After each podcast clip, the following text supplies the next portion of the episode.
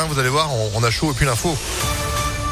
Sandrine, bonjour. Bonjour Phil, bonjour à tous. À la une, on devrait vivre la journée la plus chaude de la semaine aujourd'hui avec 33 degrés attendus à Lyon. Cet après-midi, des records devraient être battus un peu partout en France.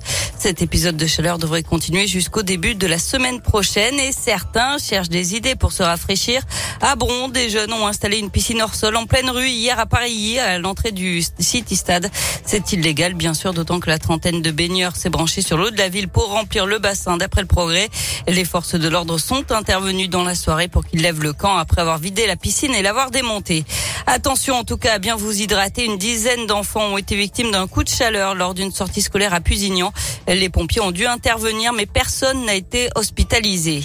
Ils avaient menacé Grégory Doucet sur les réseaux sociaux. Un habitant de Bron et un autre de l'heure ont été condamnés pour outrage à personne dépositaire de l'autorité publique. Ils écopent de 1000 euros d'amende avec sursis et doivent verser un euro symbolique au maire de Lyon.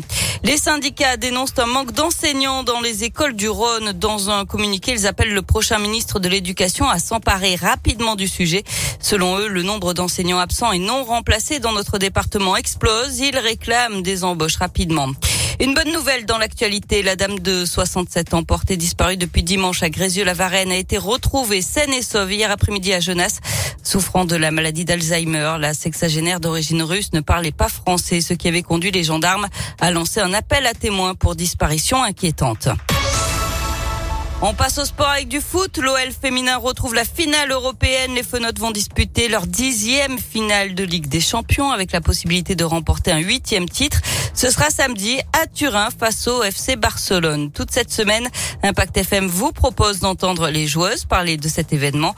Et ce matin, l'internationale française Melvin Mallard évoque leur rivale barcelonaise. Athlétiquement, elles sont, elles sont là quand même. Elles font du très beau jeu. Et ça se voit aussi avec leurs matchs euh, qu'ils font en, Espagne là-bas on les suit. Ça sera euh, deux équipes qui aiment le football, qui aiment le jeu.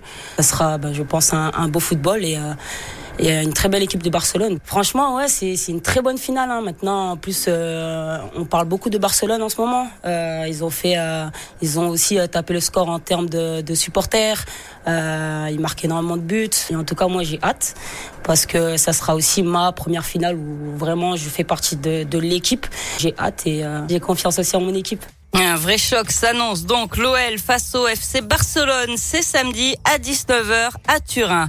Du basket, mission accomplie pour l'Asvel. Première place en poche pour les Villeurbanais après leur victoire à Limoges, 79 à 70 hier. Ils auront l'avantage du terrain pour les playoffs. Les Villeurbanais affronteront Cholet en quart de finale. Et chez les filles, l'Asvel a pris une belle option pour la qualification pour la finale du championnat.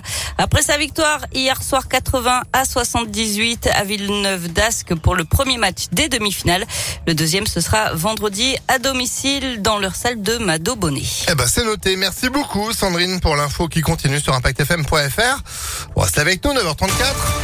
Météo